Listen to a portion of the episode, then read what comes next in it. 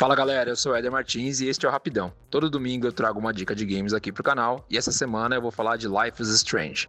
Life is Strange é um jogo feito pela Square Enix, ele está presente na geração de PlayStation 3 e Xbox 360, mas também está disponível para PlayStation 4 e o Xbox One. Não é tão recente assim, mas ele também está disponível para celular, tanto para iPhone quanto para Android. E o jogo é basicamente o seguinte: você tem uma história interativa, você vai acompanhando uma personagem, no caso é a Maxine, que é uma jovem que se mudou para um lugar e aí ela começa a frequentar uma universidade e tudo mais. E no meio do jogo ela percebe que ela tem alguns poderes que fazem com que ela viaje no tempo, vamos dizer assim.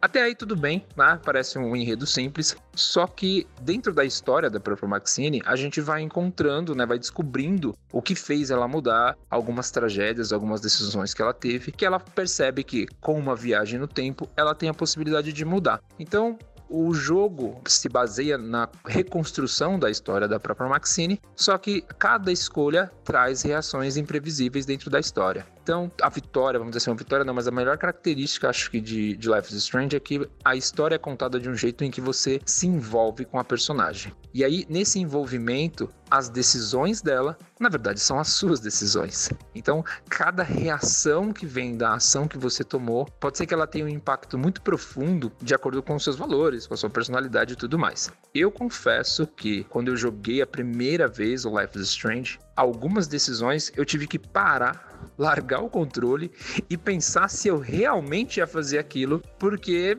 entrava em conflito com as minhas crenças, com os meus valores e tudo mais. Então é um jogo que ele tem como, acho que principal característica, uma história muito envolvente, muito envolvente mesmo.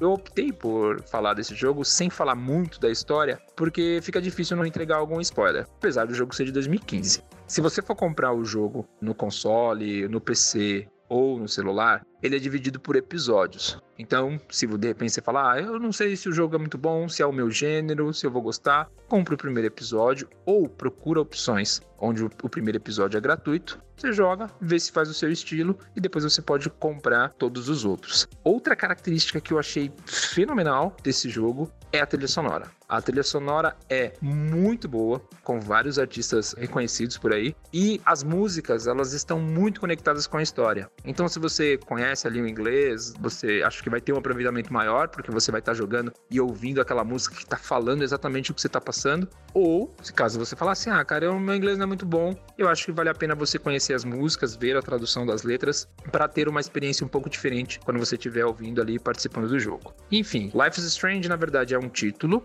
mas ele tem algumas continuações. Ele tem um spin-off, que é com uma personagem secundária do jogo, é o Life is Strange Before the Storm, e ele tem o Life is Strange 2, mas aí é outra conversa, é outro jogo, não vamos falar dele por enquanto. Enfim, essa é minha dica da semana. Pode baixar o jogo lá para celular, para console ou para PC. Se você tem alguma sugestão, alguma crítica, você pode falar com a gente pelas redes sociais. É só procurar por arroba rapidão podcast. É isso. Até semana que vem.